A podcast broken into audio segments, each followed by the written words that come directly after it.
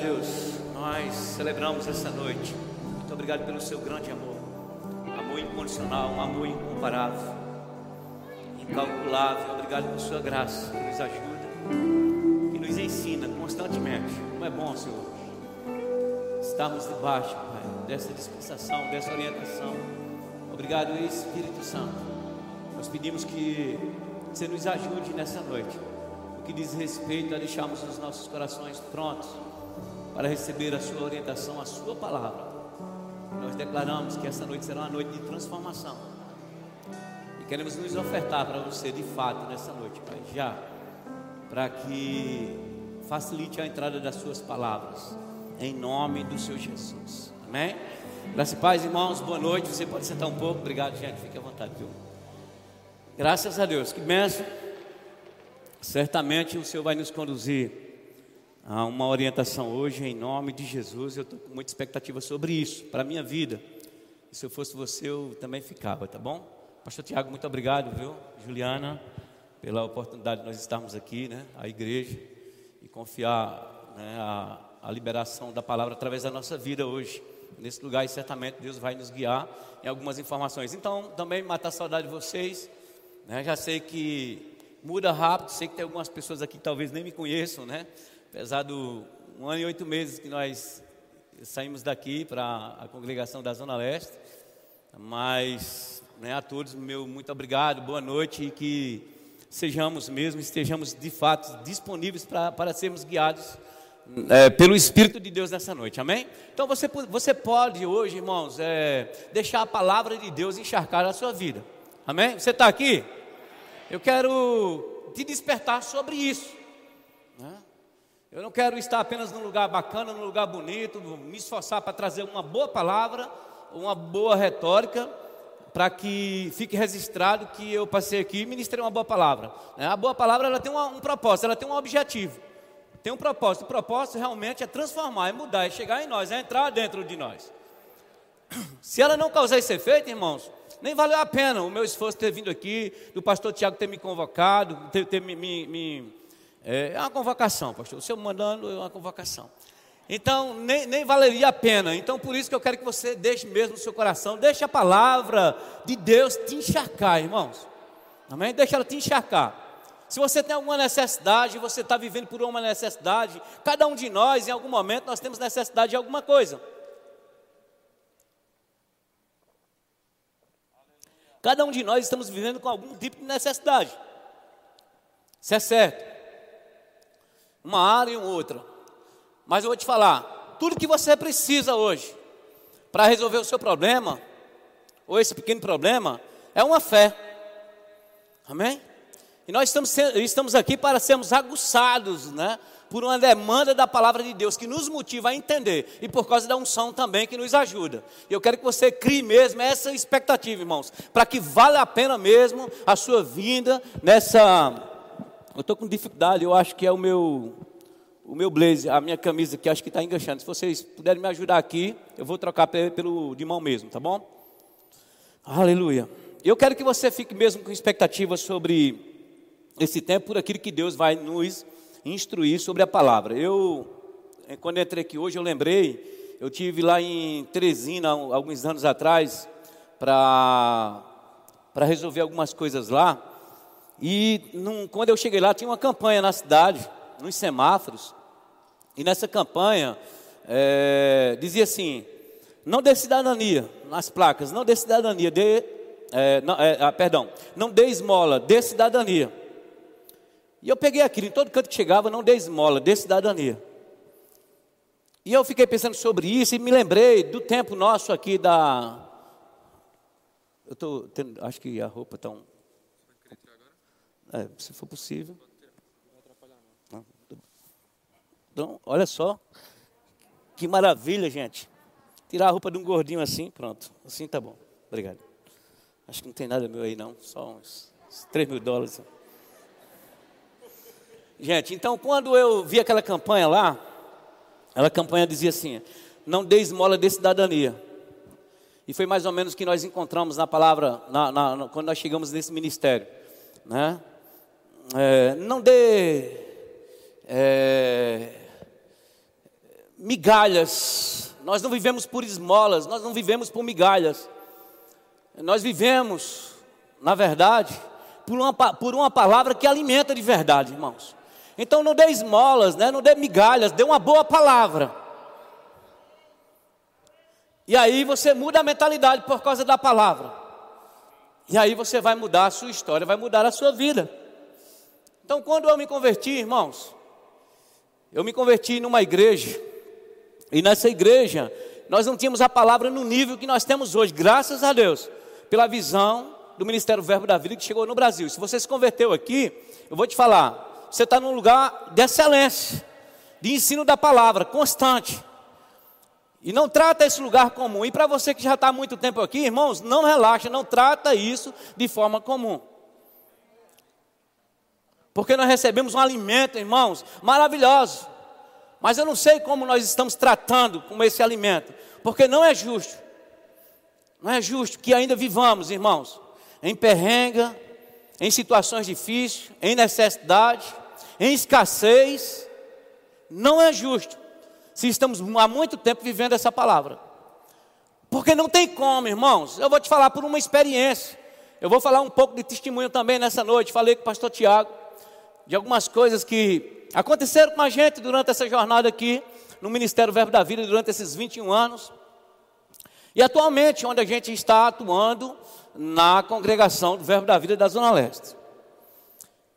Então, quando a gente chegou aqui, irmãos, eu vim de outro ministério, mas quando eu cheguei aqui, eu fui impactado com uma palavra que transformou a minha vida, irmãos. Eu fui confrontado com essa palavra. E o papel de uma palavra, da palavra verdadeira, a palavra que nós temos, a palavra de Deus, como ela é, real como ela é, transmitida para dentro de nós, na sua veracidade como ela é. Porque aqui a gente tem ensino, tem instrução dessa palavra, não é maquiada. E graças a Deus que Deus revelou essa palavra para nós, tem revelado, mas ainda temos muito a aprender. E temos como cavar mais em Deus, porque em Deus é uma fonte inesgotável. Tem muito mais para ser cavado nele. E eu estou disponível, eu estou é, é, com motivação, com a minha família, irmãos, para cavar mais. Não só para o meu alimento, mas também fazer outros participarem. E eu quero estar mesmo com essa vontade. Então, quando eu cheguei, eu me lembro que quando eu cheguei, eu estava numa situação, eu era um empresário, numa situação difícil. Me converti, passei cinco anos numa outra igreja.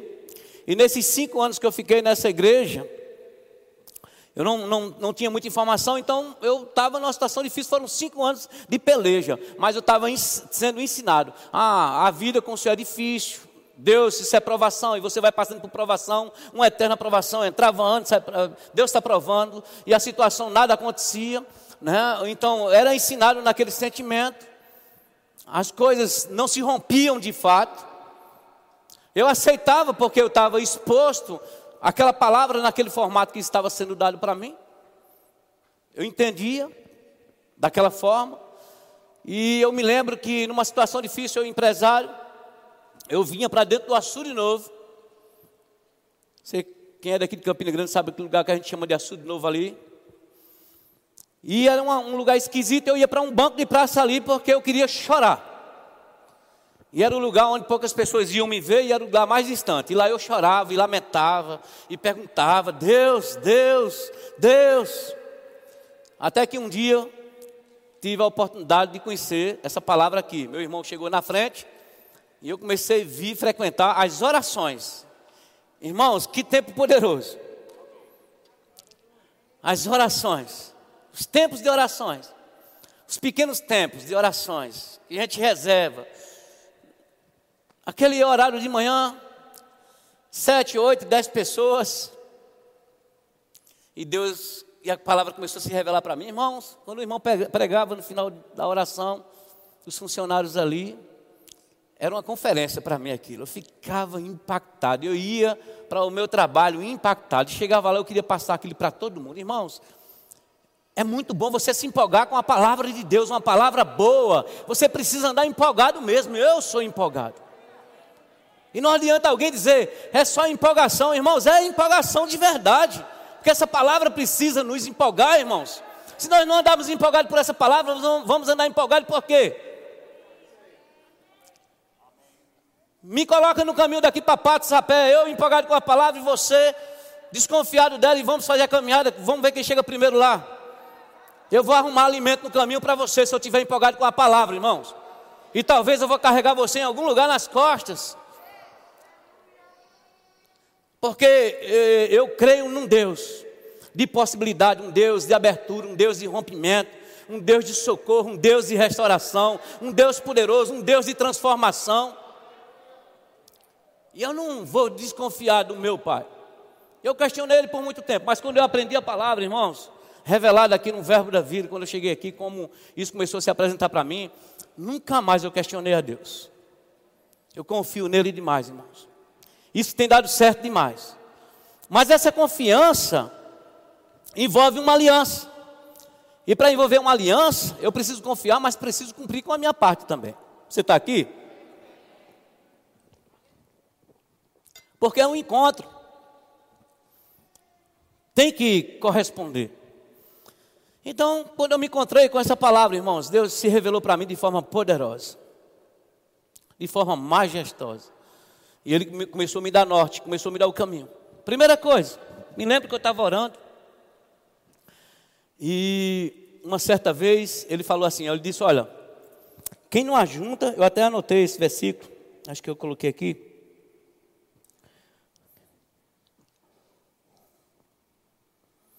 Ele diz, ele faz uma citação, que ele diz: aquele que, que não ajunta, acho que é em Mateus, aquele que não ajunta, ele espalha, aquele que não ajunta é comigo. Eu achei interessante. Aquele que não ajunta comigo. E eu achei isso interessante. Ele disse: aquele que não ajunta comigo, ele espalha. Então eu comecei a entender, é um relacionamento. Eu tenho que compreender, eu tenho que andar com ele, é com ele. Meu relacionamento é com ele. Se eu não ajunto, eu espalho. Foi a primeira vez que Deus tratou comigo por uma mensagem no meu espírito, foi perceptível, e eu disse, foi quando eu tive encontro com essa palavra. Passou, e eu tive que pensar como eu estou administrando a minha vida. Caráter, atitude, comportamento, fala, pensamento principalmente os pensamentos, com quem eu estou andando, com quem eu estou me reunindo, como estão sendo os meus negócios. Aí eu comecei a jogar tudo isso na mesa. Agora eu fazia minha conferência entre eu e Deus. Eu vinha para as orações, voltava mais cedo para, o meu escritório, abria, fechava a porta, me jogava no chão e orava mais uma hora, uma hora e meia. Eu fiz muito isso, fiz muito tempo. E ainda faço hoje na igreja, esse horário de manhã, eu volto, chego mais cedo lá, depois da minha caminhada, estou lá com minha esposa, com os funcionários, oro, e vou ter o meu tempo de oração minha conferência com Deus. Tão necessário, irmãos. Relacionamento. Mudança de mentalidade. Eu estou buscando isso em Deus constantemente. E naquele tempo Deus falou comigo, uma outra vez. Aí, tudo bem, as coisas começaram a ser ajustadas, irmãos. E quando elas começaram a ser ajustadas, Deus falou comigo: Olha, eu estava precisando, tinha, tendo umas necessidades, ele disse: Eu vou te dar mais do que o que você pede ou pensa. E dessa vez, aí você disse, Pastor, está na Bíblia. Ele falou de forma audível para mim. Eu rapidamente abri meus olhos, olhei dentro daquela igreja da prata ali, acho que estavam as quatro pessoas, Manassés, alguém, mas não era a voz de Manassés, e eu achei que alguém tinha chegado atrás de mim e tinha falado para mim: Vou te dar mais do que o que você pede ou pensa. Tive um susto, abri o olho, não tinha ninguém. Olhei, o pessoal estava orando lá no mesmo lugar, e Deus falou dessa vez audível para mim. Quando você afina com Deus, Deus afina com você. Achegai-vos a mim, e eu me achegarei a vós outros. É um relacionamento, é uma aliança um Deus pleno, irmãos. E eu já ministrei muito sobre isso, nesse, nessa história da minha vida. Então ele não é um Deus que ele vai simplesmente responder uma necessidade de, que, de uma porta que você quer que se abra. Ele vai fazer isso sim. Ele pode fazer isso. Mas ele também quer se mostrar da seguinte forma: quando você não vê a saída, quando você não vê a porta, então ele quer criar a porta para mostrar que ele é Deus. E aí ele abre a porta e você passa. Ele é um Deus tremendo, irmãos. E eu posso estar aqui hoje com autoridade nesse assunto, pelas minhas próprias experiências, que não são tantas, nem sou um ex-expert, mas eu vou te falar, do, daquilo que ele fez por minha vida, eu tenho autoridade para falar já para você. Que Deus maravilhoso, irmãos. Então eu anotei algumas coisas aqui, né? O poder que criou perfeito é o poder que restaura o que foi danificado. Então eu fico pensando, estamos falando sobre mudança de mentalidade. Você foi criado por Deus, com um propósito. E quando Ele nos criou, irmãos, Ele colocou dentro de nós o poder criativo. Ele transferiu do dele para nós. A sua imagem e a sua semelhança. Quando alguém diz, rapaz, tem um dedo de fulano essa coisa. Pois é, na sua vida tem um dedo de Deus. Tem a mão de Deus. Para que dê certo. E quando der certo, irmãos, seja ousado, testemunhe verdadeiramente. E quando alguém falar, você diz, rapaz, isso tem a mão de Deus. Não é só o dedo, você tem a mão de Deus nisso. Que maravilha, irmãos. Então o poder criativo foi, foi colocado em nós, irmãos. É certo que o homem se perdeu e a gente conhece a história. Ele se perdeu, ele perdeu também sua inocência. Qual era a inocência? Não era porque Deus queria esconder nada do homem. O diabo até quis levantar essa ideia para o homem, que Deus estava sendo esperto e estava querendo dar uma pernada no homem. Não, nós somos filhos, o nosso pai não dá pernada em nós, não. O meu pai não, o seu também não. Então Deus, Ele queria nos poupar, o que Ele deu para nós, o que Ele nos trouxe naquela posição inicial da, da, da sua criação, já era pleno. Mas quando o homem foi enganado, ele perdeu parte disso. Então aí ele perdeu a inocência daquele relacionamento, foi deturpado, mas Deus restaurou. Lembre-se que ele nos restaurou para uma posição poderosa, para a posição de filho por meio de Jesus Cristo. É certo que a gente agora conhece o bem e conhece o mal. Essa parte da gente esquecer de como eram as coisas ruins, não. Então é possível que nessa condição que a gente está hoje, a gente, assim como Adão atropelou no, no, no, início, é possível que eu e você possamos também, em um momento ou outro, atropelarmos alguma coisa. Por quê? Porque para a gente, a gente está falando sobre mudança de mentalidade, e para a gente mudar a mentalidade é porque em algum lugar ela se perdeu. Porque não mudamos aquilo que já é perfeito, a não ser que seja do perfeito para o ruim. Então, o homem, né, em Deus, ele precisa ir restaurando, porque todos os dias, irmãos, nós somos apresentados a coisas que que nos tentam. Tanto que Jesus, naquela oração, ele, ele, faz uma colocação interessante no meio da oração que ele está ensinando para os discípulos, um modelo, uma, uma, forma de orar, e ele diz: Não me deixe cair na tentação. A tentação ainda não é o fim, cair, porque caindo naquilo, aquilo leva ao pecado, leva ao consumo. Então a gente perdeu alguma coisa, o mundo nos apresenta muita coisa. Crescemos, mas nós não crescemos literalmente dentro da igreja 100%. Não estudamos a, a, a, na, na, na, escola secular, dentro da igreja estudamos fora. Então nós nos relacionamos com o mundo pecador. Mesmo para aqueles que são filhos nossos, que crescem e se relacionam com o mundo. Cresce na igreja, mas se relaciona com o mundo. Então há muitas informações. E acaba, irmãos, que essa coisa vai pegando. E muitas coisas erradas, elas vão entrando. E para quem se converteu depois, então, agora precisa imprimir o rito, né, ou um ritmo de mudança mesmo.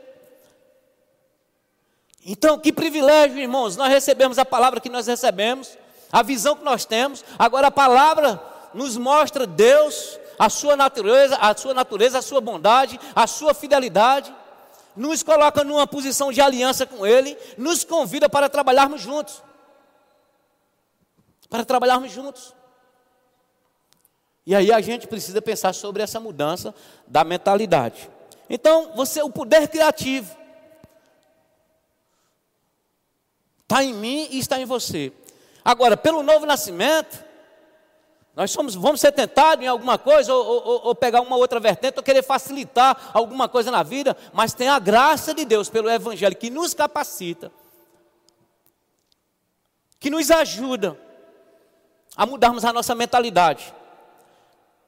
E às vezes não é nem aprender, irmãos, porque nós já sabemos muito, mas é fixar isso em nós, é definir isso em nós.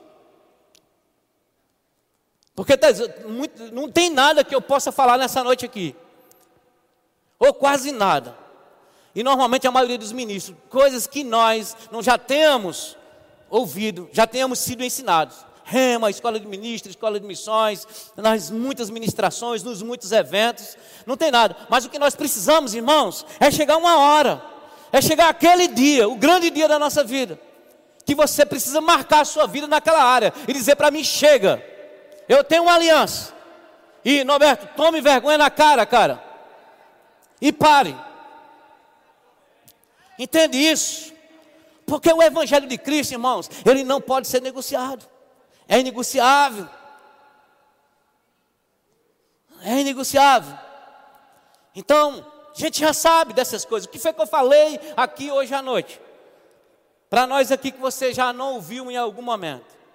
Mas quantas coisas, irmãos, nós precisamos ajustar. Então, se tem uma necessidade de uma mudança de mentalidade, é porque a gente já viveu o errado, já aprendeu o errado, e a mentalidade nos leva novamente a participar da totalidade da vontade de Deus. Aquele jovem cresceu na casa, naquela casa, cheia de todos os benefícios. Um dia ele tomou um caminho errado. Foi viver em outros lugares, teve outras experiências.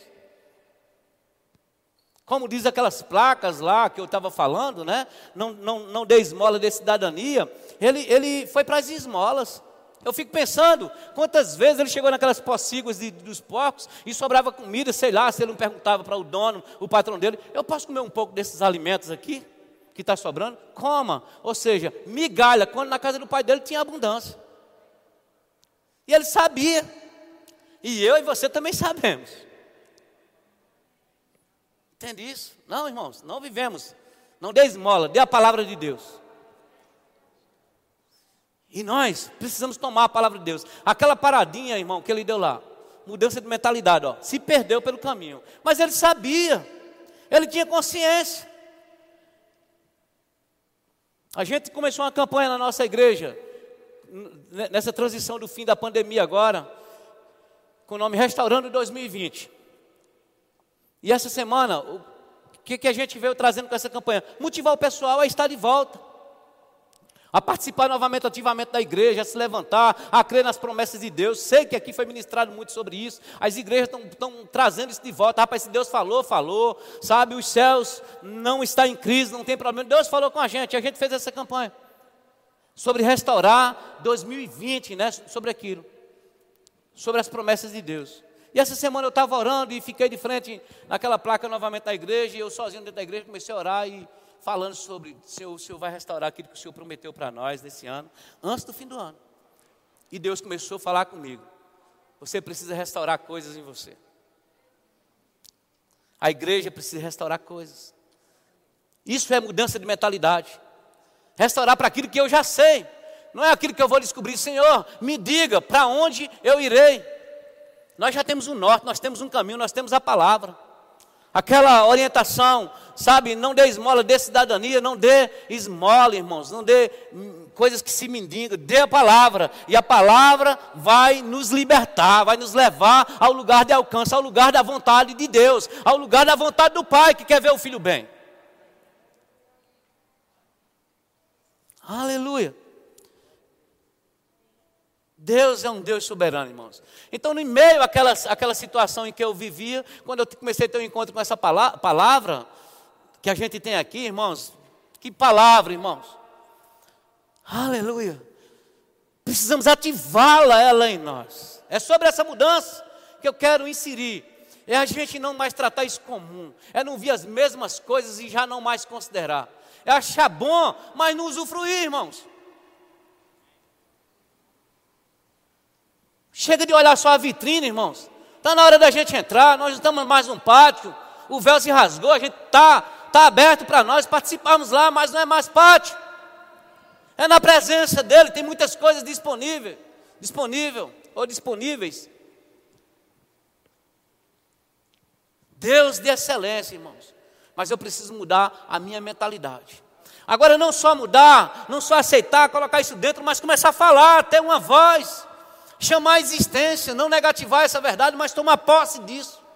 Pelo poder criativo que está dentro de nós, aceitar, decidir viver a realidade dessa palavra, sem nenhum tipo de negociação, crendo como ela é, respondendo como ela é. por causa da justiça dele. Deus, irmãos, quero falar uns pontos que eu fui lembrando. É... Anotei aqui algumas coisas. Campina Grande tem uma. Tem dois bairros em Campina Grande que eu não vou citar esses bairros. Porque eu não vou estar falando mal dos bairros, mas também se você for um desses bairros, então deixa para lá. Vamos lá. Tem dois bairros em Campina Grande que eram dois conjuntos habitacionais construídos. Isso é uma, uma, um cálculo meu, viu? Não é uma, uma ciência que alguém fez e eu li em algum canto, não. Esses bairros eu cheguei em Campina Grande em 81, né, já há uns 40 anos quase. E esses dois bairros construídos em Campina Grande eram foram os primeiros conjuntos habitacionais de Campina Grande. Na verdade, são três. Os primeiros conjuntos habitacionais de Campina Grande, as casinhas pequenininhas, do mesmo jeito, do mesmo modelo. Um desses conjuntos foi, foi, foi construído perto de um bairro nobre. E outros dois foi construído em uns ba um, um, bairro mais simples, mais simplificado, mais afastado, mais distante da cidade. E como eu cheguei em 81, eu acompanhei esses conjuntos, acho que, acho que tem uns 10 anos, não sei, uns 15 anos de construção já deles. E eu percebi, eu fui fazendo um cálculo, eu percebi, um transformou-se pelo nível da região, daquele outro bairro que, que compunha aquele lugar. Eu gosto de fazer essa análise, ou seja, a associação, o ambiente, o que se vê, no que se acredita, a influência. A influência. Então esse bairro ele é um bairro que, aí e o outro já estava associado àquele bairro mais simplificado. Se eu colocar você num carro hoje e for nos dois bairros, são os dois conjuntos habitacionais, são completamente diferentes um de outro. É um, um mais bem nobre e o outro ainda continua bem simples mesmo. Então, associação, a localização, aonde estava, olha a mentalidade. Por onde nós estamos pensando, o que nós estamos vendo, como nós estamos crendo, aonde nós estamos colocando os nossos pensamentos, ao que nós estamos nos associando, porque eu vou te falar, meu irmão, se for a palavra, ela mesma vai mudar a nossa vida. Eu fiquei anos aqui, eu vi o esforço do Ministério Verbo da Vida, do pastor Bando, do, apóstolo Guto, do pastor João Roberto, eu vi os meninos Tiago crescer. Quantas pessoas aqui com a gente, eu vi o esforço pela excelência, os ministros. Então, irmãos, quando eu saí daqui, eu saí como aquele cara que eu falei que ia para Patos. Me deram um trabalho para mim trabalhar lá e eu acreditei que eu podia trabalhar junto com o pessoal lá. Ou seja, eu carregava em mim, né? Esse entendimento de que se Deus foi aqui com essa igreja, com outras igrejas, com a visão do ministério, Ele também ia ser com a gente lá, naquele lugar. Deus não muda. Você se associar a esse, a esse entendimento. Tem uma história que eu queria que você abrisse comigo, e eu vou voltar para isso. É, em Marcos 8, 22.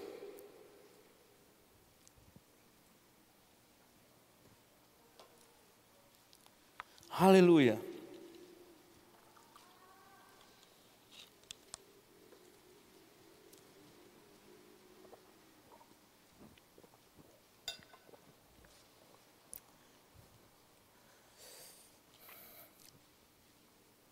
Você chegou lá em Marcos 8, 22? Diz assim: Então chegaram a Betsaida e lhe trouxeram um cego, rogando-lhe que o tocasse. É, Jesus, tomando o cego pela mão, levou-o para fora da aldeia e, aplicando-lhe saliva nos olhos e impondo-lhe as mãos, perguntou-lhe: Vês alguma coisa? Este, recobrando a vista, respondeu: Vejo os homens, porque como árvores os vejo andando. Então, novamente, lhe pôs as mãos nos olhos e ele, passando a ver, claramente ficou restabelecido e tudo distinguia de modo perfeito. E mandou Jesus embora para casa, recomendando ele que não entrasse mais na aldeia. Fica comigo um pouco aqui. Essa história é interessante. Em algum outro lugar, Jesus começa a falar de Betsaida, dessa cidade de Betsaida, onde ele foi nessa aldeia. E ele diz, sai de ti. Aí ele começa a falar de Corazim, que era uma cidade de Betsaida, né? E ele diz assim, porque se em ti, né? Se, se, se pela quantidade de, de, milagres que aconteceram nessa cidade, né? É, se outra cidade tivesse recebido aquele mesmo volume de coisas, é, é, ela estava muito bem, mas era uma cidade que estava reprovada. por causa do nível de incredulidade, né, de relacionamento com Deus. Jesus reprovava esse lugar. Acho que está lá em Lucas 10 esse texto, essa referência. Aí você volta aqui, aí encontra Jesus, aí alguém chega nesse, nesse lugar chamado Betsaida, Jesus tira esse, esse, esse cego lá, alguém apresenta esse cego para ele, e a Bíblia diz que ele entra na aldeia, ele tira ele para fora da aldeia. Dessa aldeia chamada Betsaida, que é aquela mesma aldeia que ele diz, né? Ai de ti, Betsaida, né? E ele começa a fazer aquela, aquela aclamação. Então ele tira essa pessoa de lá, esse cego, coloca as mãos sobre, sobre ele. Na primeira parte, né, ele não, não, não vê claramente, ele toca ele novamente, depois ele passa a ver com clareza e ele tem uma recomendação: olha, você, você precisa ir para casa. Então, certamente aquele homem não era daquele lugar. E ele diz: você precisa ir para casa, mas eu tenho um conselho para você: não volte mais para esse lugar. Então, irmãos, mais ou menos é assim. Nós somos pegos pela mão aqui no ministério, nessa visão que a gente tem. Fomos tirados para fora daquele lugar, da mentalidade parada, do, do, do, do pensamento errado, sobre prosperarmos, vivermos à vontade de Deus, sermos curados, ter nossa vida restaurada, a nossa sorte, a nossa paz, a nossa alegria, que isso tudo é prosperidade, está no campo da prosperidade, a nossa segurança, a preservação a nossa esperança nele e os nossos bens naturais, que faz parte da aliança também, porque estamos vivendo o tempo terreno e quem se relaciona com Deus já aproveita desde aqui. É assim, irmãos. E é por isso que eu vivo, vivo com alegria, irmãos. Aleluia. Então, muitos de nós foi mais ou menos como esse cego. Ele foi tirado dentro daquela cidade que Jesus já tinha uma desconfiança por causa do comportamento, leva ele para fora da cidade. Vamos para um lugar onde seja seguro ministrar, para que nada fosse roubado e tirado. Uma vez feito, irmão, agora, uma vez feito, agora ele é enviado por outro caminho. Ele diz: Olha, não entre mais na aldeia. Então, naquela aldeia, certamente, tinha uma crítica, tinha uma atitude que não correspondia à vontade né, daquilo que Deus queria para a vida daquele homem. Era um lugar de desconfiança tinha algum tipo de flagelo que Jesus desvia o caminho, disse: é melhor você ir para casa. E muitos de nós fomos tirados, irmãos, desse lugar. E o meu cuidado é que a gente não esteja ainda se relacionando com essa Bethsaida. Entende isso? Ainda, mesmo sabendo da verdade, mesmo sabendo o que ele fez por nós, mesmo entendendo isso, a gente ainda continua tendo relacionamento com a incredulidade, com a falta de esperança, com a falta de expectativa, mesmo sabendo da realidade. A gente não toma uma posse real a ponto de andar naquilo.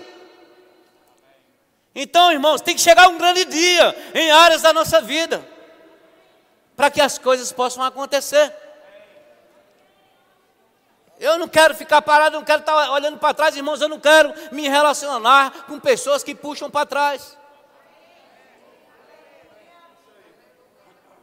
Entende isso? Essa semana eu falava na igreja, no treinamento do pessoal da música lá, e eu dizia para eles, né?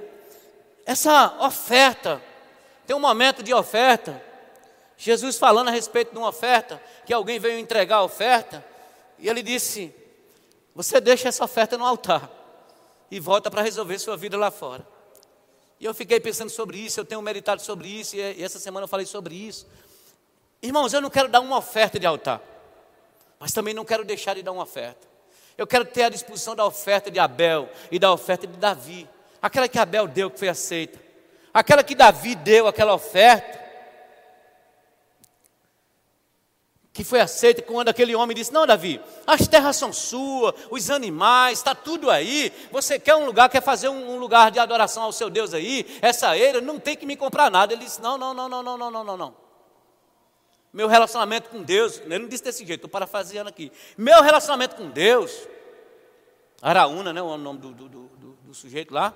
Meu, meu relacionamento com Deus é um relacionamento mais profundo. Não é tão raso assim, não.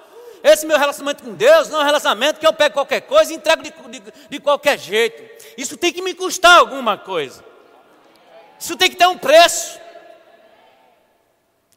A gente quer os benefícios da palavra, essa semana eu falava isso. A gente quer o benefício da saúde, a gente quer ter saúde, andar em paz, andar alegre, mas a gente não quer o preço, pagar o preço para ter a saúde.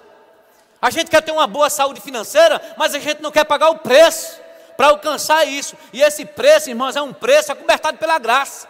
O preço que a gente paga para ter os benefícios da parte de Deus tem recheio da graça de Deus. Irmãos, que maravilha isso! Não podemos continuar sendo enganados. Então, essa mudança de mentalidade, ela tem que acontecer. O que é que você já sabe a respeito da palavra, que, eu, que você não sabe, que eu possa te ensinar aqui hoje? Eu vou te falar. A maioria de nós não, exceto aqueles que estão chegando aqui no Evangelho agora. Estão entendendo. E graças a Deus que nessa noite, você está chegando bem hoje por aqui, você está encontrando uma pessoa que pode dar bons testemunhos. Aleluia. Em meio àquela crise que eu falei quando eu cheguei aqui nessa palavra. E concluindo, perdão, vou voltar lá. Essa questão da oferta de altar. Então ele disse: volte. Volte e resolva a sua vida lá. E depois você vem e entrega a sua oferta. Eu vou te falar: será que muitos voltam para fazer essa entrega dessa oferta? E eu fico pensando: quantas ofertas de altar a gente já tem entregado para o Senhor? Eu, quantas ofertas de altar eu já entreguei para o Senhor? Eu estou tendo cuidado sobre isso, irmãos.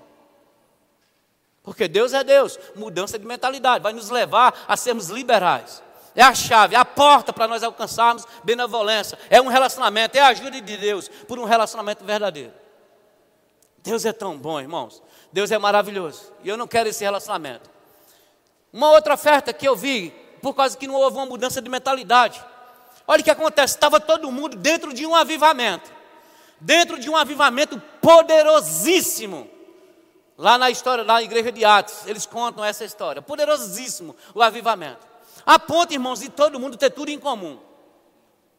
Meu carro agora não era mais meu, meu carro era de quem Deus mandasse. Eu entregar ele, levar, não, tudo em comum. Olha só, tudo em comum. Olha que liberalidade, olha que instrução. E esse avivamento estava poderoso. Só que mesmo em meio às instruções, mesmo em meio ao avivamento. E por que estava acontecendo o avivamento, irmãos? Não era só uma empolgação. A empolgação vai levar você para esse lugar. Mas eu vou te falar, era uma empolgação por algo que acontecia. O avivamento não acontecia aleatoriamente, alguma coisa estava acontecendo. Cura, milagre, meu irmão. Salvação, restauração. Afinal de contas, o Messias passou, deixou um registro poderoso e garantiu a eternidade. Pavimentou o caminho eterno como não ter um avivamento, avivamento poderoso. Eles estavam entendendo isso, entraram no melhor daquele tempo.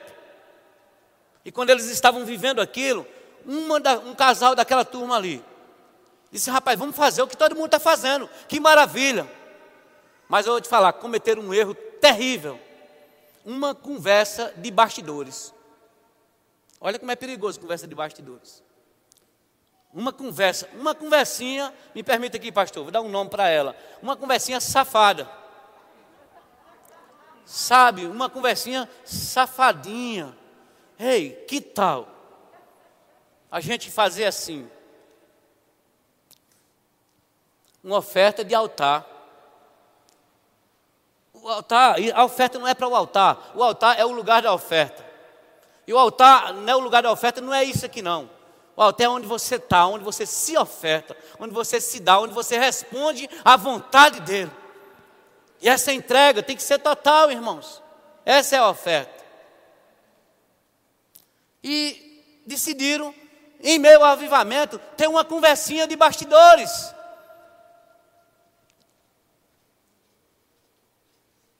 Mesmo tendo conhecimento das verdades e dos resultados daquilo que as pessoas praticavam e tinham, mas, sabe, foram enganados. Não se deixe enganar, porque a palavra está aqui. A palavra tem nos ajudado. Temos um ministério tão bom, irmãos. Escolas maravilhosas. Esse ano nós, na Zona Leste, colocamos 17 alunos da nossa, na escola de ministros. Estava lá incentivando eles. Rapaz, não vai parar ninguém não. Né? É online, mas vai voltar. Estou incentivando a igreja a voltar para os cultos. Sabe, se tem, se não tem menino, se nada está impedindo, o que está fazendo? O irmão disse, é, é, eu, eu, é, ontem eu encontrei um irmão, rapaz, você está vindo para os cultos? Não, rapaz, eu estou assistindo online mesmo. Já fico com cuidado. Cara, não tem menino assistindo online. Isso é, mas tá bom. Eu disse, eu queria te convidar para um jantar comigo. Eu disse, só vai fazer o seguinte, eu vou transmitir esse jantar e você assiste da sua casa, a gente participa junto da janta, tá bom? Eu sei que tem algumas situações, as pessoas estão online, irmão, mas se já tem a oportunidade de vir, os cultos de meio de semana, ah, no culto de domingo já está cheio. Eu vou dar minha inscrição, mas já está cheio. Tenho os cultos da semana. Vem para o culto de oração, vem para o culto da família, aquele que está espaçoso. Eu vou te falar, é bom esse alimento online, entendeu? Mas se você quiser, qualquer um aqui está convidado para ter um, um jantar online comigo, a gente, eu transmito e você fica na sua casa se deliciando. Então, irmãos, deixa eu voltar. Então, comigo, nesse tempo, desse crescimento aqui, Deus abriu portas sobrenaturais para mim, para minha esposa. E eu dei alguns testemunhos daquilo que Deus foi fazendo, mas Deus está fazendo coisas novas. E eu não quero ficar com, com, com, com esse comportamento. Eu não quero voltar para a, a velha aldeia. Eu não quero voltar para os velhos pensamentos, os mesmos relacionamentos, as mesmas conversas de bastidores. Conversinha de bastidores, às vezes é a internet, é uma coisa aqui, é outra ali, é uma informação que você vê diferente daquilo que a gente prega aqui. Temos pregado nesse ministério, tem pregado a verdade, irmãos. Temos pregado a palavra de Deus. E quem tem provado dessa palavra, irmãos, tem prosperado em todos os aspectos. Eu então eu não quero ter uma negociaçãozinha particular, nem comigo mesmo. É muito perigoso, irmãos. Uma vez que eu já tenho consciência da verdade, que foi estabelecida, a palavra já foi dirigida para mim, para minha família, para minha vida. Aleluia. Então, quando foi agora, quando a gente chegou na Zona Leste, a gente assumiu a igreja e a igreja, a gente precisava de ter algumas mudanças. Mas a principal mudança, essa mudança de mentalidade, irmãos de você ser inserido no novo de Deus. Agora, que mudança é essa? É, já foi colocado lá, nós já sabemos. É o seguinte: assuma a sua posição. Se defina quanto a isso. Ande nisso. Então a gente começou a trabalhar na igreja, mas a gente queria mudar mesmo o sentimento, comportamento, pensamento. Então eu conversava com o pastor Tiago ontem, e eu disse a Renato, a igreja da Zona Leste, lá de Zé Pinheiro, ela está para Campina Grande mais ou menos, né, vamos imaginar assim. E olha que eu vesti a camisa lá da Zona Leste, viu? Eu digo não é da igreja não, do bairro mesmo. Ela está para Campina Grande como o Ministério Verbo da Vida está para o Brasil. Você chega lá no sul, em algum lugar, e alguém vai dizer, onde que é mesmo a sede desse ministério? No Nordeste. No Nordeste, esse ministério que está indo pelo mundo é no Nordeste. Aonde? Na Paraíba. Na Paraíba, Aonde? No interior. Oxe, Campina Grande, na cidade do interior. Pois é. Então Deus não tem medida geográfica nesse sentido, não, irmãos. Deus opera onde a fé vai estar. Não é um lugar específico, é onde está seu coração, onde está sua atitude, aonde você representa bem o reino, aonde você tem palavra, aonde você não é tímido aonde não tem conversa de bastidores, aonde não tem negociação entre você e você mesmo. Faça ou não faça? Se for de acordo com a palavra, faça, faça, faça, que vai dar certo. Porque esse preço que você acha que é um preço, ele tem uma cobertura da graça. O recheio da graça para nos ajudar, irmãos. E eu dizia para o pastor Tiago, eu digo, então, Zé Pinheiro também está para Campina Grande.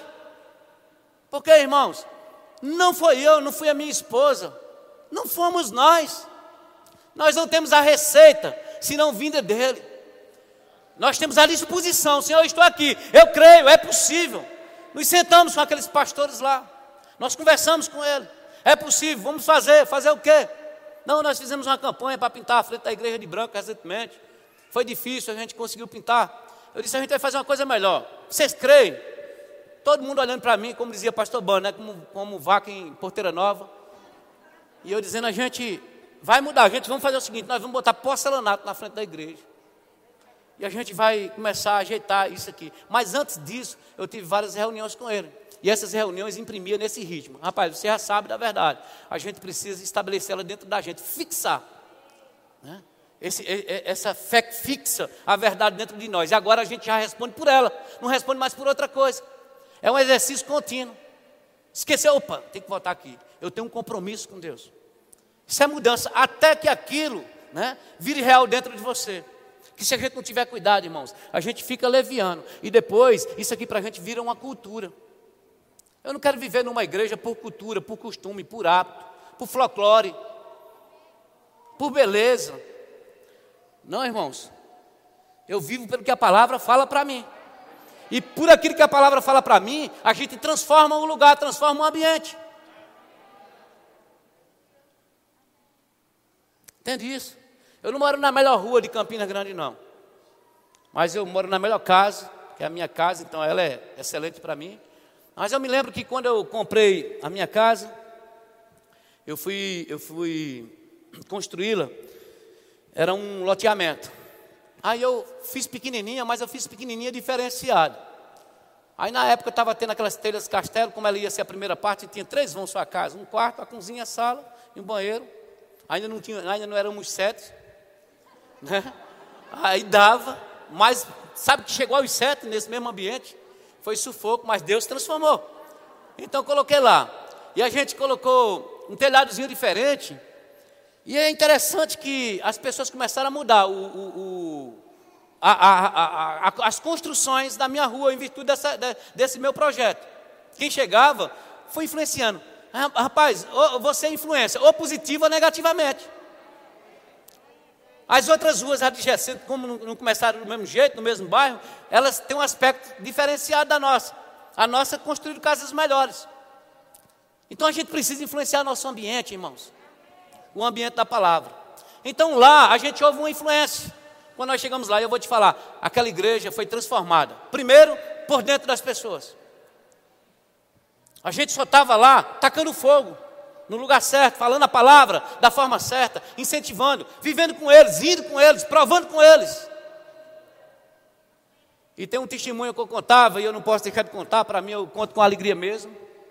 Numa dessa, desse tempo lá da gente estar né, tá investindo e está crendo, é, a gente ficou.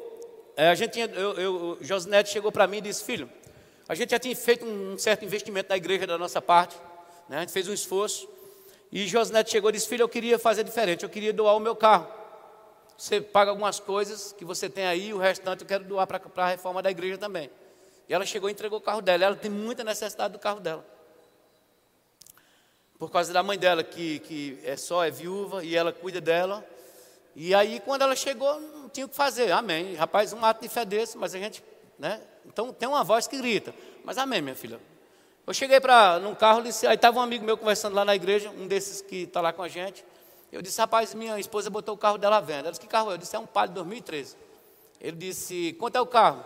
Aí eu disse, rapaz, eu olhei na internet, o carro fica na casa de uns 20 mil reais, é o que eu vou pedir. Aí, mais um pouco a menos aí, mas eu tá para vender.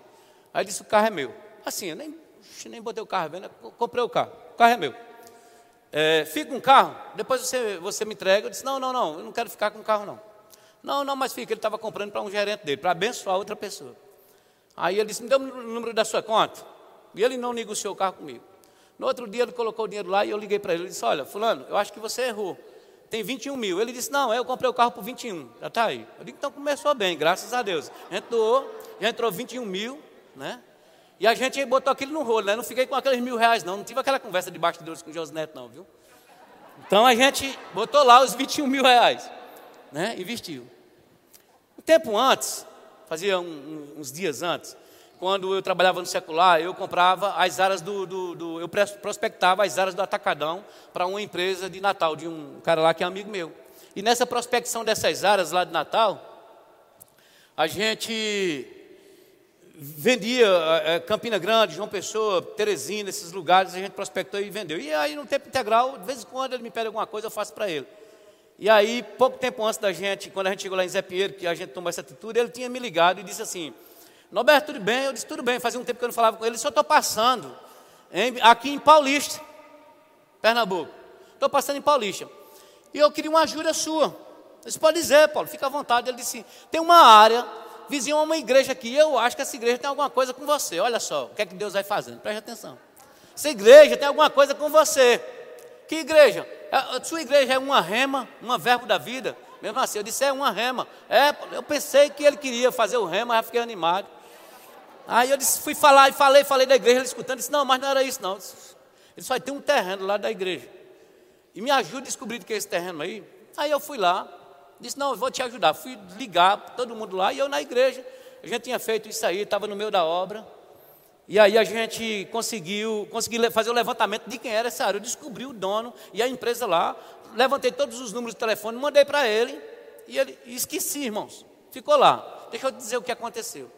Quando o José deu o carro, que a gente estava no meio da obra, é, uma manhã ele me liga e faz assim, Norberto, eu estou botando, eu queria duas contas aí, por favor, e eu pensei que ele sempre paga algumas coisas dele para ele em Campina Grande, e ele disse assim, Norberto, deixa eu é, mandar um dinheiro aí para tu resolver o um negócio para mim. E eu disse, ele vai passar as duas contas para me resolver. Botou lá um dinheiro na conta, quando cheguei lá tinha 50 mil reais na conta. Três dias depois, eu digo, hoje ele não falou nada, o que eu falei, três dias depois ele me ligou. Disse, Norberto, tudo em paz, tudo em paz, deu certo aí? Eu disse, deu certo o quê? O dinheiro ele está na conta, você quer que eu faça o quê? Ele disse, não rapaz, aquele negócio lá de Pernambuco, deu certo, aquele favor que você me fez lá.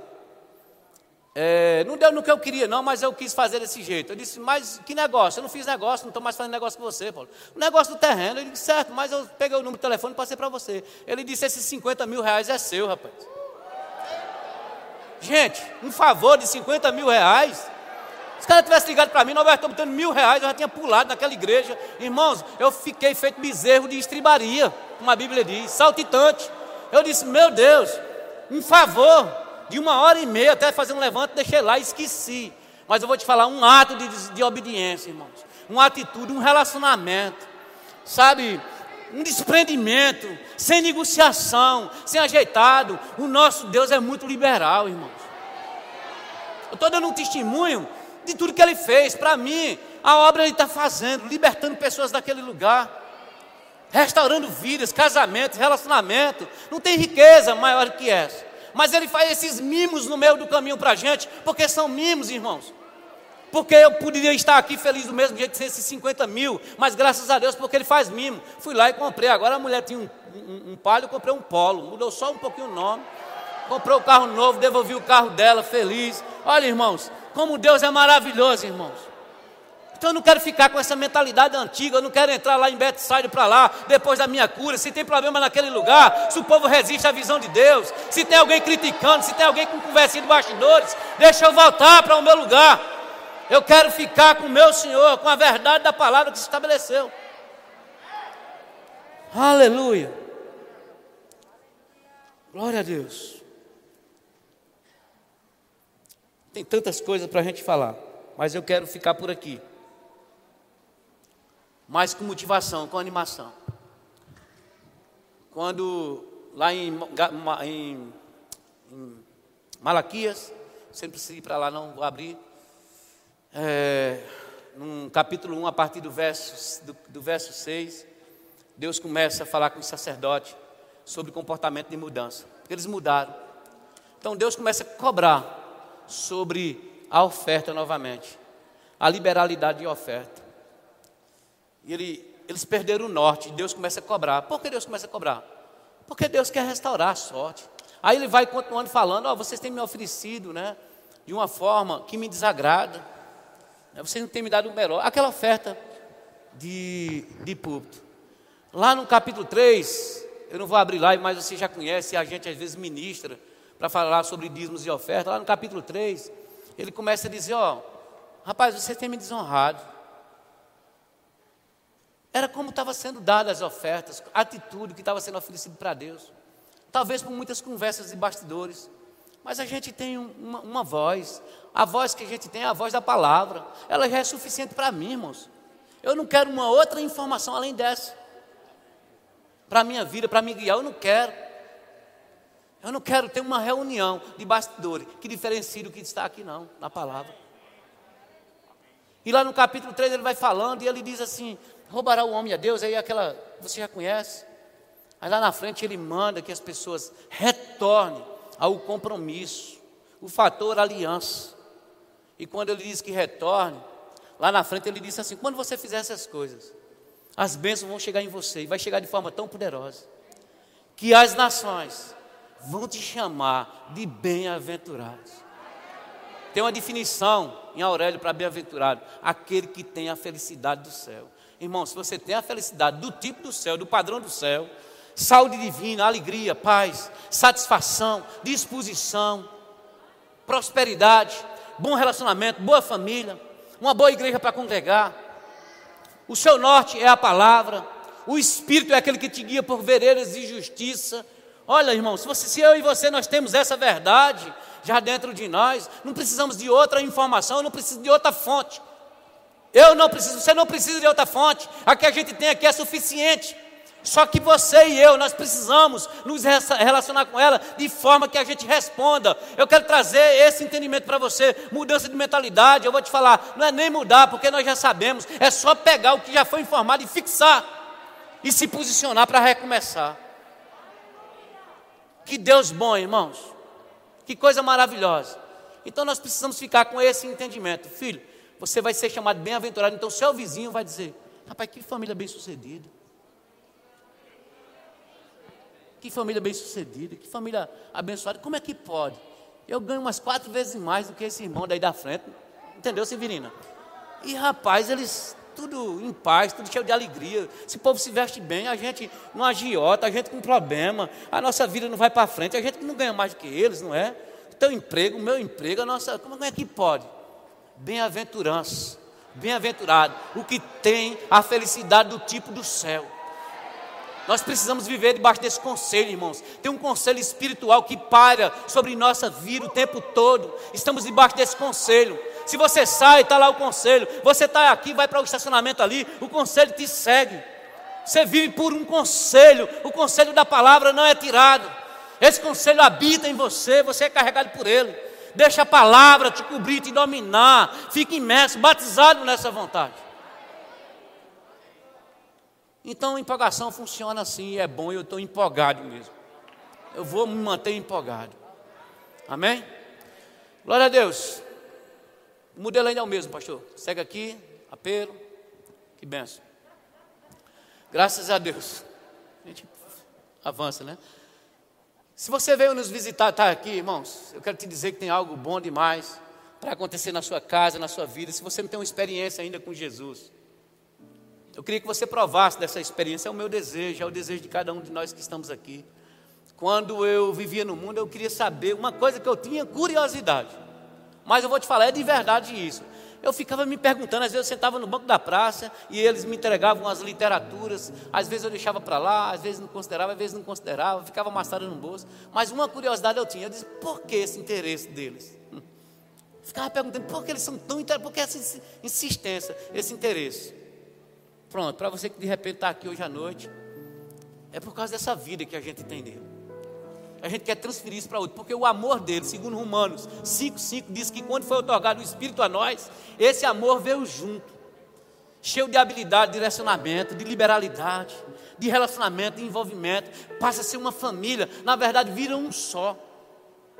Então, se você está aqui hoje à noite, de repente foi convidado por alguém para visitar essa igreja, e como eu fiz um dia no meio de uma igreja dessa, e alguém lançou um convite: Você quer receber Jesus como seu salvador da sua vida, aceitar Jesus? Minhas pernas batendo uma na outra, tremendo, sozinho. Nunca ninguém me levou, eu, assim, o Espírito me levou, mas não foram pessoas. E eu fui lá, irmãos, eu não me contive naquele lugar. Eu rompi com a vergonha, rompi com tantas coisas. A partir desse momento é tempo de você romper com tantas coisas romper com quem te maltratou, com quem te judiou a vida inteira, com quem enganou. Então, se você está aqui hoje à noite, tem um convite aberto tão poderoso. E quando alguém entrega a vida para o Senhor Jesus, é o fato mais importante que acontece na terra naquele momento, é algo tremendo, é sobrenatural. Então tem alguém que está no nosso meio aqui que não confessou Jesus e você quer confessar, aí mesmo onde você está, sentado mesmo. Você só dá um sinal com a mão e diz: Eu quero confessar Jesus, eu quero me voltar para Ele hoje, quero retornar, quero voltar para a casa do meu pai, quero me alimentar disso, eu não quero mais comida de porcos, eu não quero viver de migalhas, eu vou provar do banquete porque lá tem muita comida, eu quero voltar para casa. Tem alguém que está aqui? Levanta sua mão só aí para me identificar onde você está. Quero orar por você. Tem alguém? Noite de salvação para você hoje. Você transforma a sua vida. Tem alguém no nosso meio? Que benção, tem uma pessoa aqui? Graças a Deus. Pronto, essa pessoa norteou você, te encorajou, que benção. Tem mais alguém, irmãos? Levanta sua mão. Só onde você está mesmo. Identifica se tem alguém com a mão levantada, por favor.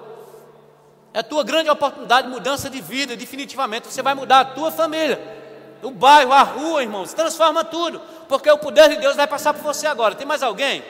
Última chamada. Mais uma pessoa onde? Que benção, gente. Graças a Deus. Benção. Tem mais alguém, gente? Aproveita. Aonde você está mesmo? Faz isso, aproveita. Eles te encorajaram a fazer isso. Coração acelerou, você percebe coração. Tu, tu, tu, tu, né? Assim que fica. Se você percebeu, isso é o primeiro sinal, viu? Do chamamento aí. Tem mais alguém? Levanta sua mão, só para me identificar. Deus está falando com você agora. Aleluia. Eu queria fazer melhor. Essa, essas duas pessoas foram duas ou três, ou quem quiser vir, vem aqui por gentileza. Do mesmo jeito que foi, foi, foi intrépido, corajoso, levantou as mãos, por gentileza, vem aqui. Ser bom demais. Você vai ganhar uma salva de palma, uma direção, que benção. Tem mais pessoas? Se tiver, aproveita vai vindo já, ó. Que benção. Fica aqui com eles aqui um pouquinho. Já tem mais alguém? Pode vir. Entendeu? Com, com elas. Gente, que bom, viu? Graças a Deus. Que Deus acrescente na vida de vocês. Viu? Vocês podem olhar para mim aqui só um pouquinho. As irmãs. Então, pode ter certeza que vai começar um novo evento na vida de vocês.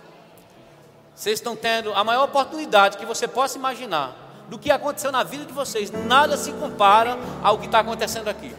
Para começar, né? Começou uma festa lá no céu agora. É bíblico. Né? Tem festa, os anjos lá estão comemorando com força. Né? E agora é uma festa dupla, porque são vocês dois. A Bíblia diz que é quando um pecador se arrepende. Imagina quando é dois, festa duplicada. Entendeu? Lá no céu não tem distanciamento social, então eles estão numa festa grande lá, amém? Então vocês estão se encontrando com a vontade de Deus, vai ser bom demais mudança. Esse pessoal que está aqui nós chamamos de conselheiros, eles vão ajudar vocês numa confissão bíblica, uma fala, baseada na palavra de Deus, viu? Sejam bem-vindos à nova família, Verbo da Vida, em nome de Jesus, tá bom? Pode acompanhar. Que benção, irmãos. Graças a Deus. É por isso que nós vivemos. Tem alguém que está no nosso meio, irmãos, que você já é batizado, mas você ainda não tem o batismo, você já é crente, mas você não tem o batismo no Espírito, a imersão, o mergulho, né? Ser batizado nele, você, de repente, você identifica que tem pessoas que elas se levantam, cantam em línguas que você não entende, né? Profetizam, é, é, é, falam em línguas, depois profetizam, né? Oram em outras línguas. Isso é o sinal a identificação de que essa pessoa foi imersa no Espírito batizado. Se você está no nosso meio e você não foi batizado ainda no Espírito e você quer mergulhar nesse novo tempo para você ser mais audacioso, é, mais é, responsável no levar a vontade de Deus para pessoas da sua família, imerso mesmo na vontade dele, revestimento de poder. Eu queria que você viesse aqui com eles aqui, porque eles também são conselheiros e eles vão nortear você pela palavra. Amém? A Bíblia diz que eles vão dar instrução, vai levantar um nível de fé em você. E uma vez que você tem fé, e aí você né, recebe um direcionamento, uma oração, e nessa oração você é cheio do Espírito. Tem alguém que quer receber o batismo do Espírito Santo? Tem alguém? Então está completo hoje, né? Que bênção. Vem para cá, por favor. Tem mais alguém? Já acompanha. Que bênção, fica com eles. Tem mais alguém, gente? Que bênção, viu? Graças a Deus. Você vai ser cheia em nome de Jesus e nunca mais vai ser a mesma. Tá bom? Você vai provar de um tempo diferente na sua vida, na sua casa e na sua família. Pode acompanhar isso, por favor. Amém? Tem alguém que está no nosso meio, irmão, está passando por alguma dor, alguma situação de enfermidade, e você crê no que a Bíblia diz, né? Imporão as mãos sobre os enfermos e eles serão curados, isso é bíblico. Tem alguém que está no nosso meio e você pode, aonde você está mesmo, se você crê no que a palavra diz, você pode se levantar aí e a gente vai fazer a oração da fé que cura o enfermo. Tem alguém que quer receber oração por cura no nosso meio? Tem uma família lá em cima. Tem mais alguém? Tem uma pessoa aqui? Não. Ok, você pode fechar seus olhos, irmãos, por gentileza, só um minutinho. Faça isso, tá bom? Um ato de obediência é sempre bom, ajuda. E eu quero orar pela vida deles lá em cima e você vai concordando comigo. Pai, eu oro por essas pessoas que se levantaram no meio da igreja, Deus. E como foi falado, elas creem no que a palavra do Senhor diz. Diz que imporão as mãos e nós celebramos, oramos, como foi a oração de Jesus sobre a vida daquele homem. E ele não via, e veio, Pai, restauração na vida dele. Eu oro pela vida dessas pessoas e eu declaro restauração. Eu concordo em fé, juntamente com essa igreja, que o poder de vida entrando no corpo da, dessas pessoas, em nome de Jesus. Vida, eu declaro você entrando e restaurando o seu lugar. E tudo que for danoso, tudo que for fora da vontade de Deus, nós declaramos fora, caia por terra, declaramos essas pessoas restauradas. E o poder de Deus cobrindo a vida delas nessa noite para que elas saiam daqui com um testemunho do poder que sara, que liberta e que cura, em nome de Jesus. Amém? Você crê? Então receba em nome de Jesus. Pastor Tiago, quem é? Pastor Mané. Muito obrigado, gente. Que alegria. Eu, eu só enquanto o pastor Tiago está vindo aqui, ó.